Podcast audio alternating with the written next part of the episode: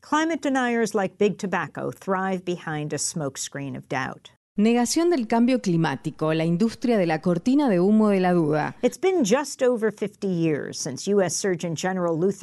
Hace poco más de 50 años, el entonces director general de Salud Pública de Estados Unidos, Luther Terry, hacía público el revolucionario informe Tabaco y Salud. El informe concluía, fumar cigarrillos es un riesgo de salud de suficiente importancia en Estados Unidos como para ordenar la aplicación de medidas restrictivas oportunas.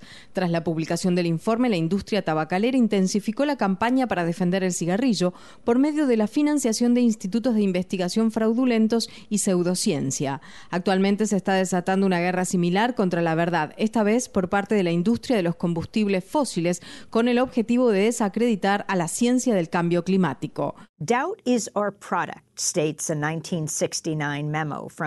Nuestro negocio es la duda, afirma un memorando de 1969 de la tabacalera Brown and Williamson, ya que es la mejor forma de con el conjunto de hechos que tiene en la mente la población. Brown and Williamson eran parte del grupo de gigantescas tabacaleras conocido como Big Tobacco en Estados Unidos, junto con Philip Morris USA, RJ Reynolds, Lorillard Tobacco Company, US Tobacco, Liggett Group y American Tobacco. En 1994, los directores ejecutivos de estas siete empresas mintieron ante el Congreso, declarando que la nicotina no era adictiva, aun cuando una investigación secreta realizada por sus corporaciones había demostrado lo contrario. La imagen de los siete ejecutivos con la mano derecha en alto, jurando decir la verdad, se volvió el icono de una industria engañosa y letal. A mediados de la década de 1990, algunos estados comenzaron a demandar a las tabacaleras para recuperar los miles de millones de dólares que se estaban gastando para tratar las enfermedades relacionadas con el tabaquismo. Para noviembre de 1998, los casos se habían resuelto en el marco del acuerdo transaccional principal del tabaco, por el que las empresas se comprometieron a pagar a los estados 206 mil millones de dólares a lo largo de 25 años. También acordaron dejar de realizar campañas publicitarias de cigarrillos destinadas a los niños. Gran parte del dinero del acuerdo se ha invertido en educar a la población, especialmente a los niños, sobre los riesgos de vida que conlleva fumar. En 1999 el gobierno federal presentó una demanda contra las gigantes tabacaleras bajo la ley de organizaciones corruptas e influenciadas por el crimen organizado, RICO por sus siglas en inglés. El Departamento de Justicia alegó que los acusados han participado y realizado, y lo siguen haciendo, de una gran conspiración de 50 años para defraudar a la población, sobre todo a los consumidores de cigarrillos.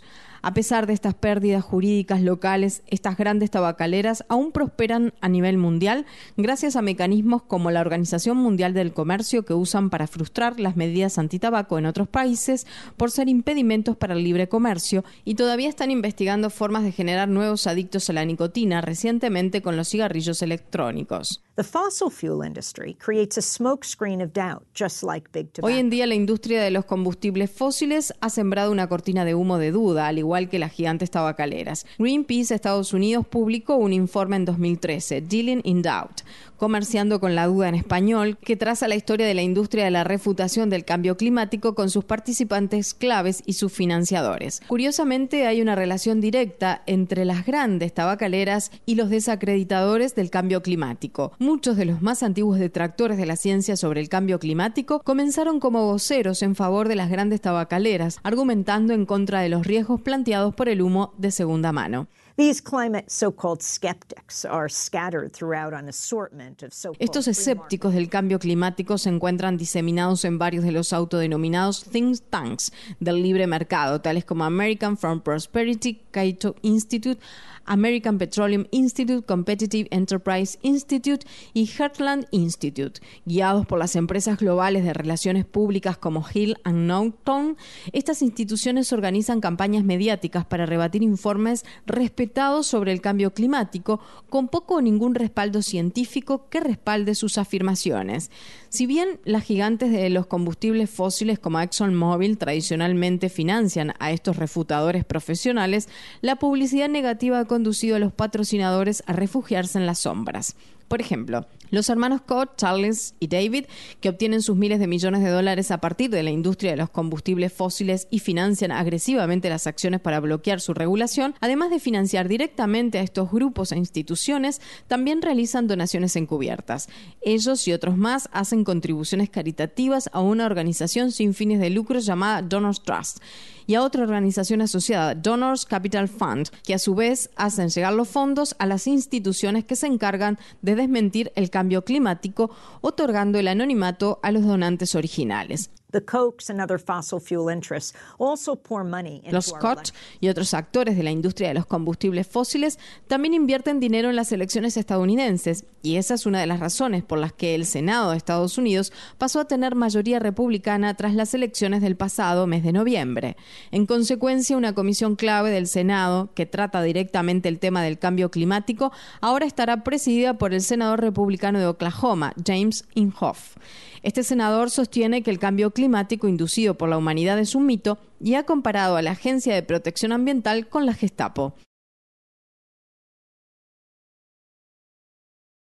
Al igual que los impactos del tabaco sobre la salud, la ciencia del cambio climático es sólida. Cerca de 2.000 científicos que participan del panel intergubernamental de expertos sobre el cambio climático de las Naciones Unidas han generado una gran cantidad de investigaciones que documentan la grave amenaza que significa para el clima la tasa actual de emisiones de carbono generada por la humanidad. Los líderes mundiales se reunirán en París el próximo mes de diciembre con la esperanza de que se comprometan a un acuerdo vinculante que reduzca las emisiones y limite el aumento de la temperatura media mundial a 2 grados Celsius.